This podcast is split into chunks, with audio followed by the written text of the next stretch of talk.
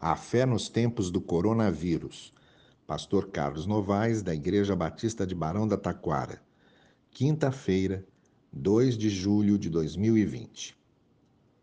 Hoje vou começar falando de um filme de Steven Spielberg chamado O Resgate do Soldado Ryan.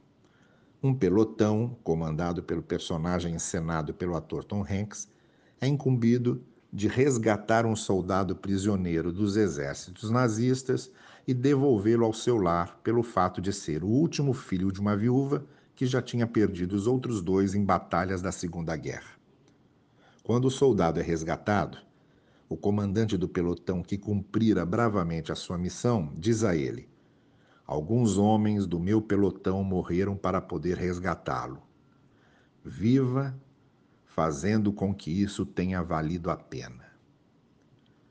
Viva fazendo com que valha a pena. Essa é a mesma ênfase de todos os apelos éticos que o Evangelho nos faz.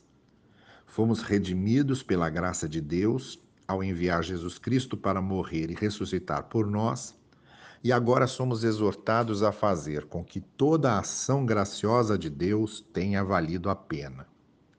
Vocês estavam nas trevas, diz o apóstolo Paulo aos Efésios, e agora estão na luz. Vivam como filhos da luz. Vivamos sempre fazendo valer a pena o fato de termos sido resgatados pelo Senhor. E este é o grande impulso ético da mensagem do Evangelho. Não há outro. Devemos viver as virtudes cristãs do amor, da solidariedade, da misericórdia, do perdão, da compaixão, da pureza e da justiça, não para atender a legalismos religiosos ou imposições moralizantes, e sim pela graça que nos foi revelada em Cristo Jesus. Assim como eu amei vocês, disse Jesus aos seus discípulos, amem-se uns aos outros. Porque Deus revelou seu amor a nós Somos agora canais do amor de Deus para abençoar os outros.